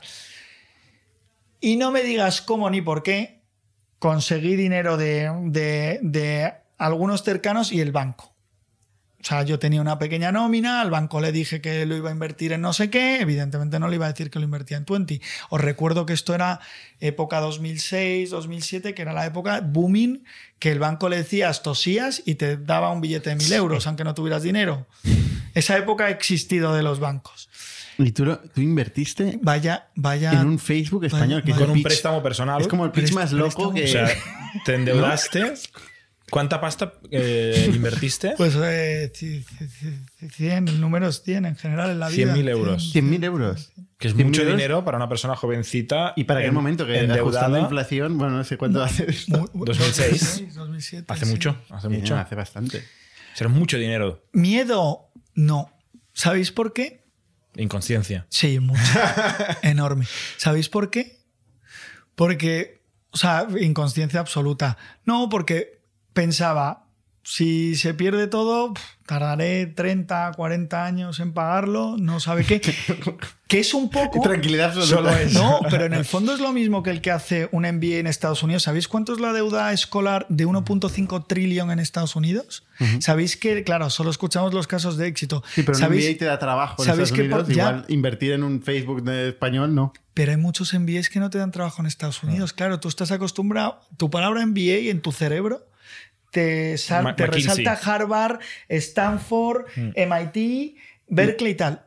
¿Sabes cuántas universidades hay en Estados No. Unidos tier 2 que sales y no tienes trabajo o estás en la misma situación de, cas- de, de la casilla que anteriormente? Un montón. Entonces tienes un montón de gente Tú que lo viste tarda... como un MBA. esto. 30, 40. Lo vi. No me lo planteé así, pero me lo pensé como dije, oye, si aquí la gente se puede gastar en, en scholarship, se gasta 30.000, 40.000 en España en esa época, ¿por qué no me puedo gastar 100.000? Y luego lo que pensé es que dije, bueno, voy a tardar tanto en pagarlo que, que voy a tener que trabajar toda la vida para, para el banco, ¿no? O sea, let's do it. Let's do it. O sea, inconsciencia. Inconsciente. Y te fue bien. Y te fue bien. Y tuve suerte. Y tuve suerte. ¿Tuviste suerte? Tuve suerte. Tuve suerte. Porque sabías poco, sabía, pero te fue bien. Sabía de- cero. ¿Cómo fue la primera ronda de tu Sabía cero, sabía cero. No, fue una ronda, joyas. Es que estamos hablando 2006. Eh, entró Fran Ortiz, en- bueno, Félix entró como fundador, eh, Adeyemi fundador. ¿Cuánto levantó? eh, no me acuerdo cuándo se levantó, pero dinero, ¿eh? Dinero, se levantó dinero. Un, mi- Un no me- de euros. Sí, algo así era. O sea, fue dinero, ya no me acuerdo. pero tú eras- tú eras un yo creo chavalín, que el 10% de la yo ronda, entré- ¿eh? yo entré en la primera ronda, no, en la segunda, que era una continuación prácticamente de, de la primera. O sea, y. ¿Valoración? Porque lo que tarda. Ni me acuerdo. O sea, lo que te puedo decir es que eh, ahí fue la primera vez que, que gané dinero. ¿qué múltiplo hiciste? Que en gané 20? dinero. Más o menos. Un, mul- se un múltiplo, por 80 un millones. múltiplo por encima de. de- No, por 80 millones se vendió. Correcto. Sí. Exacto. A Telefónica. Y inconsciencia. Y claro, ¿qué ocurre cuando una persona O sea, gana? hiciste un 20x, como entre un 10 y un 20x. Sí, por ahí ¿No? sí. Por ahí sí. Y, La calculadora. y, a- y a- y ahí, obviamente, pues, eh, claro, la experiencia fue ¿no? alucinante y te crees que, oye, pues ahora voy a montar una empresa, ¿no? Montamos mm, By the Face, de hecho lo monté con, con Félix, eh, y lo montamos entre varios. El primer día que lanzamos, era un copycat eh, de Groupon, ¿vale? Groupon no había llegado a España, de hecho era 2010, Groupon le quedaba por llegar tiempo, tardó en llegar, no me acuerdo, dos años o por ahí. Estábamos solos, nos pareció una idea fantástica, lanzamos el primer día, pudimos además hacer marketing a través de Twenty y el primer día lanzamos una oferta en los carts, en unos carts de Carlos Sainz y el primer día vendimos 90.000 euros. Esto es verdad, de la época. o algo así, recuerdo yo en mi cabeza. Pues a veces los recuerdos, ¿sabes? Que Mm. están distorsionados. Bueno, fue alucinante. Dijimos ya, bueno, aquí esto de, de ser emprendedor es relativamente fácil tal. Bueno, pues, pues, todo, ya, pues todo ya hicimos todo mal. Todo, todo después de ese primer día, todo Bueno, ese modelo de negocio era muy jodido, ¿eh? mal. No, pero todo... Engañaba mucho. Estoy de acuerdo. El, el modelo de negocio no era Mm. bueno, pero da igual, lo podíamos... Parecía muy bueno al principio y luego te das cuenta de. Pero lo hicimos todo mal, ¿no? Contratamos comerciales que se necesita una fuerza comercial muy rápida para entrar, primero penetrar, levantar dinero, no lo levantamos para llegar más rápido. Todo, todo, lo, hice, todo, lo, todo lo haces mal. Y la de- compró Monleón. Y de ahí vuelve, y la compraron en Ofer- los de Oferum, sí, sí, la compraron los de Oferum. Gracias a ellos, por lo menos, pues oye, tuvimos una, una venta que no fue exitosa, o sea, cero éxito, fue un fracaso en toda regla. Y en España tenemos que estar orgullosos de fracasar y contar que por qué hemos fracasado, ¿qué? Recuperasteis pasta, perdisteis, ganasteis. Perdimos, perdimos, Perdisteis. pero es verdad que nosotros éramos promotores, entonces fundadores, entonces pues bueno, pues al final era, era, era, era menos, ¿no? Pero sí metimos dinero. Y, y Luego ya- has invertido en muchas compañías, en varios unicorns. Bueno. o- también, o- ¿ves? ¿no? Ah, eh, también he tenido suerte. Bueno, al final, cuando tienes suerte muchas veces, Igual, Ya. no- igual no es suerte, ¿no? agua lleva, ¿no? Dicen. No, y luego efectivamente. eh, bueno, os cuento una historia que creo que es buena y no la, no la cuento mucho y, y- y- y que viene luego con esto. Yo eh, todo lo de Twenty lo, lo, lo pierdo, todo. No más por inversión, sino por... ¿Cómo lo pierde? ¿Lo- ¿El dinero? Viene, sí. Los La mayoría. y pico, dos Sí, sí, millones. lo que sea. lo- to- todo lo que sea, lo que fuera o fuese, de Twenty lo pierdo. Eh, lo viene, Casino. viene cri- no. Viene crisis muy gorda en el mundo a nivel 2008, mundial. 2009. 2010 se, ven- 2010 se vende 20. 2011-12 me empiezan a pedir dinero gente cercana. Yo joven, muy joven, 27, 28 años. Sí, sí, ya me lo devolverás, tal y la mayoría un poco así, ta, ta, ta, ta, y prácticamente eh, pierdo la, la totalidad del, del dinero. Y, y queda a remangarse. Y, y en ese Como momento... decía el abuelo gallego, ¿no? A trabajar. A trabajar, efectivamente. Y en ese momento eh, monto una consultora tecnológica orientada a consecución sobre todo de ayudas públicas. ¿Por qué? Yo la iba a montar de marketing, eh, etcétera, que había muchos y estaba saturadísimo. Y me di cuenta, digo, está, es un solar. El, el, eh, no hay dinero. No había dinero en 2012, no había dinero. O sea, entre que había muy pocos fondos, había tres, o sea, estaba aquí Bocaviedes y pocos más, y que nadie daba el dinero. Nadie lo Enisa, quería. Enisa daba dinero. Enisa daba dinero, pero que nadie quería dar dinero. Pero claro, y entonces digo, si yo consigo a todas startups que son top, que no consiguen dinero, darles dinero público de verdad, no 50.000 euros de mí, darles por encima de medio millón, joder, voy a cubrirles una necesidad cojonante y voy a ganar. Y me va a ir muy bien. Mm. Pues dicho y hecho, le consigo millones de euros a, All- a TicketBiz. De ahí me hago, también me conocen por 20, pero tal, le consigo millones de euros a la nevera roja. ¿Inviertes tú en esas Ayudas- compañías también? Era, no? ¿O era no? Avanza, se llamaba Avanza en ese momento. Sí, plan avanzado. Se llamaba Plan Avanza. Y empiezo a relacionarme, gracias a que montó la consultora y lo que me había ocurrido con Twenty, con todo el ecosistema y les empiezo a conseguir ayudas. A Jopan Talent le conseguí también, a Sammy Road también, bastan, muchas ayudas. De hecho, con Sammy Road todavía lo hacemos. Y de ahí empiezo a conseguir caja. Y con esa caja, en vez de, en en vez prestárselo a gente de alrededor mío que lo necesita, invierto en compañías en mi sector. Claro, Y empiezo a invertir en Jopan Talent. Invertí en Jopan Talent, invertí antes, en el 2009. Fui el primer inversor de Jopan Talent. Meritazo, increíble Jopan Talent y la historia os la, os la conocéis. Eh, invierto Nos en, falta que pasen por aquí. Estamos ahí in- hablando. Invierto en Cabify, invierto en Globo, eh, invierto en Deport Village después. ¿Pero ¿Solo has invertido en estas? Todo con- ¿O también has invertido en 20 más que no Vaya. han No, no, salido? ahora estoy. No, os cuento. No, 20 porque- más que no, no, que os, no os- ahí. no os puedo decir. Yo os digo, oye, by the face emprendí, me fue mal y, Vale, y pero habrás fracasé. invertido en, en compañías que no sí, han pero ido yo, nada. yo- sí, pero yo, por ejemplo, hasta hace un año y medio, dos, que ahora estoy abriendo, estoy abriendo la mano a invertir mucho más. Yo antes invertía en muy pocas, es decir, en esa época estaba invertido en, en las que. En las, en O sea, esa- todas te habían ido en bien. esas.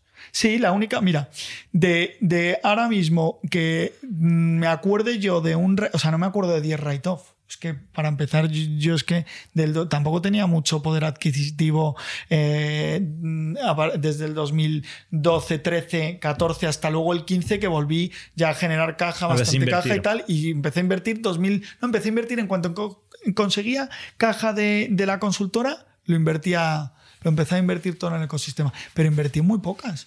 Yo empecé a invertir mucho en los dos últimos a- dos años, que ahora sí empiezo a invertir. O sea, ¿Y ahora sigue yendo este ritmo? es que ahora el problema, claro, llevo invirtiendo dos años y, o sea, Todavía digo, no con, se otro, sabe. con otro ritmo todavía no se sabe, Sí. efectivamente. Entonces, inviertes en, en, en Deport Village, que es una compañía que se vendió por 150 millones o algo así, ¿no? Por encima. Por encima, ¿no? Mm. Y entraste en la primera ronda. Entré, no, no la primera, la, en la segunda ronda. Es tu sweet spot. Y múltiplo ahí también, 10-20. Sí, por encima. Por encima. De, de- no, por encima de, de- entre 10 10. y 20, las claro. Mm. En, en Globo entraste, ¿cuándo? Este era Al un buen principio. múltiplo. Este será un Al buen múltiplo. Ahí no voy a hablar. A- a- a- al principio. Más la, de 20, la ¿eh? última, múltiplo. La última valoración, Hombre, esto dos- sí. 2,3 billones. La última valoración es 2,3. Se ha publicado. Esto no ¿Vendéis? se ha Correcto, cerrado todavía. El ¿no? Yo 31. ¿Vendéis? Tiene, tiene, parece, tiene pinta. No está confirmado. ¿eh? Esta operación no ha pasado todavía, ¿no? O sea, No, está en no, proceso. Está en proceso. ¿Podéis decidir si quedaros o vender? No lo tengo claro todavía. Se tiene que ser complejo, ¿eh? Ya a estas alturas. Mm. Hombre, a estas alturas ya muchos, ¿no? Muchos fondos. Si vendéis, realmente cambiáis por stock de Delivery Hero, que es un stock líquido. Correcto, Es sería líquido así. porque está en bolsa, ¿no? Correcto. Eso es. Así sería. Valor compañía 25 billion o algo así, ¿no? Efectivamente. Bueno, ahora es que está en sea 20. cuando se cierre. Ahora está en 20, 20, creo. Es que depende del momento, esto Sí, puede ir sí, cambiando, sí. ¿no? Y luego. Por ejemplo, ah, no, perdona. No, no. No, una, es que me he acordado, perdona, eh, Bernat, me he acordado que, por ejemplo, una de las que fue un éxito y me dieron participaciones de, de una empresa americana y me las he quedado y las, las he mantenido y ha sido un gran éxito, ha sido Verse. Verse la compró Square Square. Ha y, subido como la espuma. y, y Square me parece una impresión, me encanta Jack Dorsey, que es fundador también de Twitter. Y además ahora tiene más foco. Y ahora tiene foco porque ha dejado Twitter. Y eso me ha encantado. Y le ha cambiado a- el nombre a Blog porque se quiere también Metaverse. Metaverse y, y cripto. Y, y, por ejemplo, eso es un gran caso ¿no? de, de- venta. no y fue un super exit, ¿no? Verse. Acabó siendo un por encima de 15, De 15 millones. de 15X. A 15x. Claro, es que aquí yo entré dos años antes, yo entré muy, muy tarde, que justo estaba viendo una reestructuración, Bernardo Hernández se puso de capitán. Fue famoso Eh, el momento ese. Lo hizo increíble, Bernardo, espectacular y, y consiguió mucho valor en muy poco tiempo desde esa entrada, en dos años. Y ahí lo compró Square. Vale. O sea, tú entraste cuando salieron los founders. Correcto. Casi 15x como empresa privada y luego te has clavado quizá un 2 o 3x público. Si te has quedado las acciones, o sea, es increíble. Claro, es que la operación de, de, Sí, de mínimo Square, 2X. de, de Square ha sido Mínimo un 2x. espectacular. Sí, sí.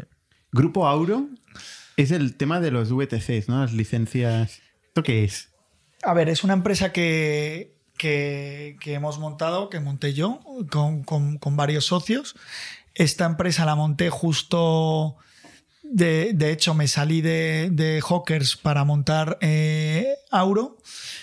Y es una empresa de operaciones de licencias VTCs, ¿no? De operaciones de, de. Es, digamos, para que lo entienda el sector, es los que originalmente Uber y Cabify originalmente son un marketplace, es decir, contactan conductores con, con clientes y es un marketplace, ¿no? Y nosotros, y ellos se llevan un fee por conectarme con, con clientes.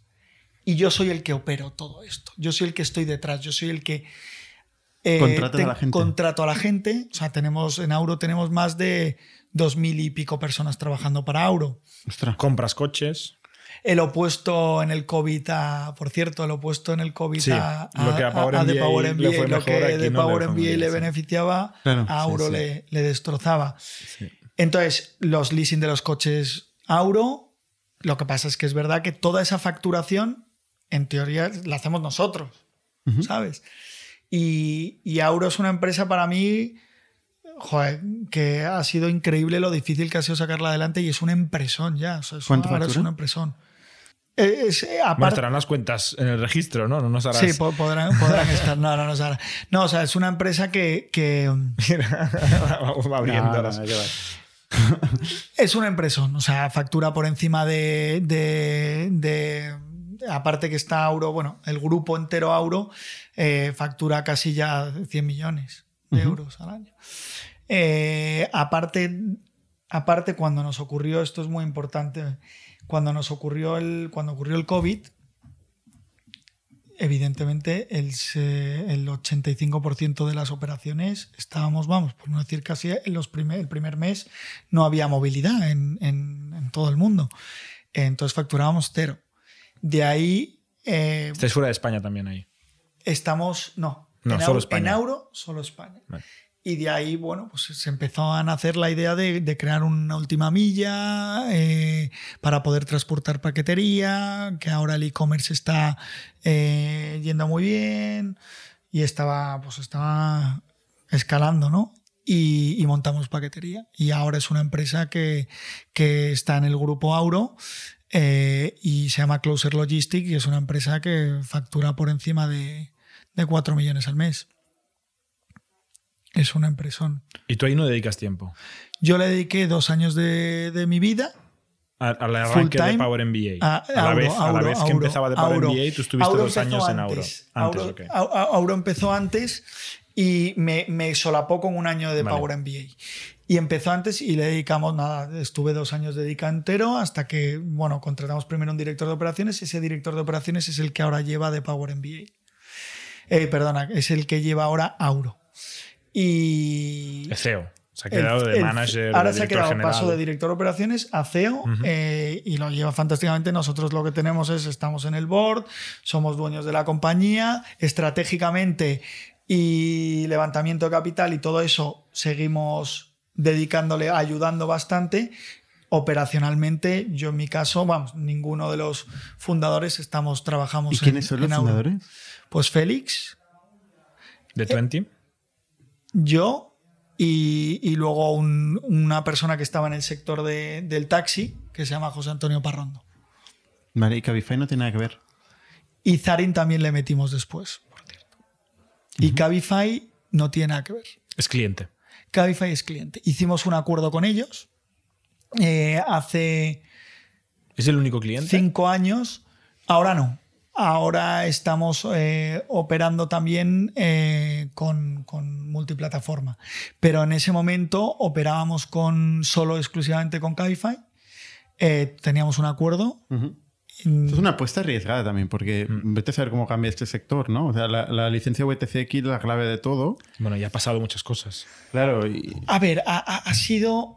Esto ha, han pasado. Han pasado muchas cosas. millones de cosas. O sea, ha sido un sector que obviamente cuando yo lo empecé, yo veía una visión de la movilidad va a crecer en, en las ciudades principales eh, de España, sí. Eh, hay una necesidad que hay que cubrir, sí, porque falta transporte, ok. Eh, luego vendrán los eléctricos, ta, ta, ta. Pero es que, claro, esto está todo regulado. Y en España, cuando hay algo regulado, es súper complicado eh, hacer negocio. Entonces, hemos tenido ups and downs que... ¿Pero ¿Tú has tenido algún chivatazo, algún- No. alguna información privilegiada? No, que va, cero. No. Todo lo contrario. De hecho, Tampoco lo dirías. de Inconsciencia. No, no, no. no, no, la, la- la diría encantado. O sea, esto se creó con la. Vale. Tuvimos acceso a procedimientos judiciales. Esos Se procedimientos. sorteaban las licencias.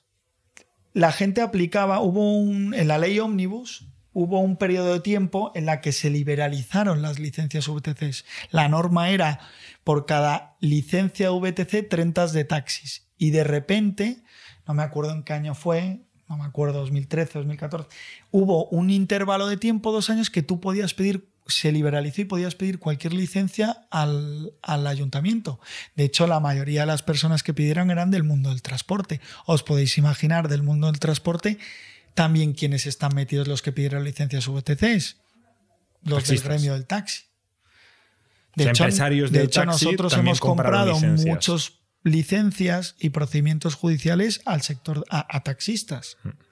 Y muchos se han beneficiado y han ganado mucho dinero. Aplicar a conseguir esa licencia VTC eran 37 euros aproximadamente. Estamos hablando que una licencia de VTC actualmente, dependiendo de oscilación, llegaron a valer 70.000 en Barcelona, 60 y pico mil en Madrid. Os podéis imaginar el margen. Eso creo que ha sido la mejor Esto- inversión que han hecho. Cuando entra el regulador, de verdad, es. Se rompen las cosas. ¿Tú ahora puedes pedir bueno. un taxi? ¿En qué sentido? Yo me voy en taxi. No. ¿Te vas en taxi? No, no, no, no sé si me voy en ta- No, no, miré. miré, Pero no te conocen, miré. no eres, no eres. No, no, no. Bueno, no Porque sé es un si sector de caliente, digamos. Sí, pero yo creo que cada vez. en Barcelona. Pero vosotros, vosotros sabéis que, que, y lo vivís todos, que, que tenéis competencia igual que todos, que la competencia es súper sana. O sea, Nadal no sería hoy Nadal si no hubiese sido por Federer y por Djokovic. Yo muchas veces me lo planteo, ¿no es brutal que tengan tres tenistas eh, más de 20 Grand Slam? ¿Tú crees que Pero hubiese...? es mejor que la competencia si no está regulada. Totalmente. Eh, Yo, yo creo mucho libre. en el libre, yo, yo, yo creo mucho en, en la libre competencia y creo que vosotros también y hubiese sido mucho mejor. Y efectivamente, si no se regulara esto, pues yo creo que se regularía solo, habría las licencias de taxi y tal, se pondrían las pilas los taxistas que son buenos, seguirían teniendo mucho negocio porque Mm. tienen el taxi libre, porque se sabe en Madrid de, de fenomenal, porque tratan bien al cliente. Lo que, lo que está claro es que cuando hay un monopolio hay tiranía.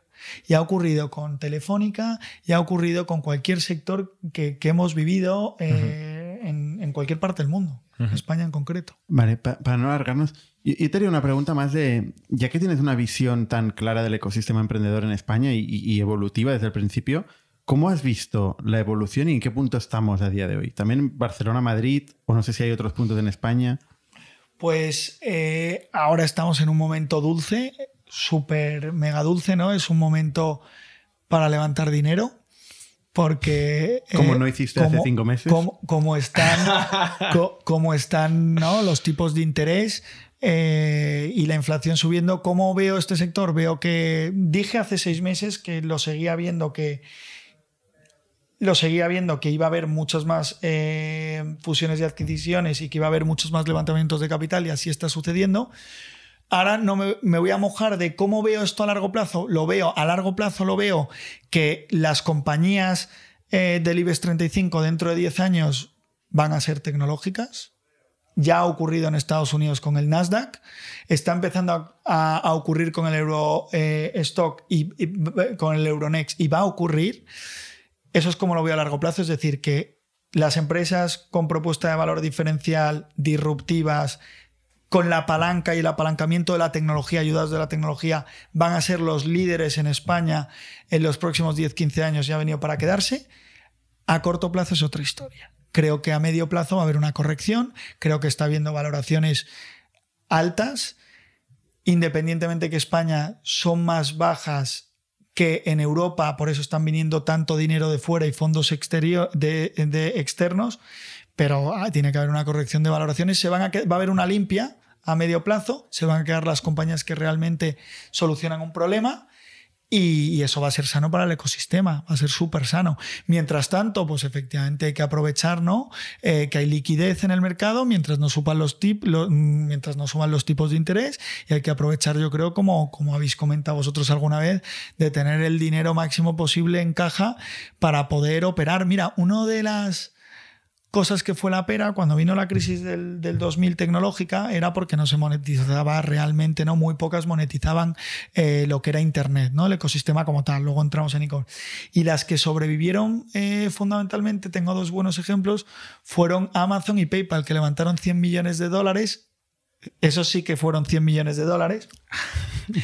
Eh, lo, lo levantaron en 1999 y cuando vino se secó el dinero, todos los que no habían monetizado y valoraciones altísimas, hubo una corrección, ahí fue una corrección mucho más grande, no creo que venga una corrección tan enorme como esa época porque ni monetizaban, y las que quedaron con ese dinero, PayPal y Amazon, fíjate, son empresas súper conocidos que luego atravesaron problemas en 2003, Amazon pasó un montón de problemas y mirar a las empresas que tiene.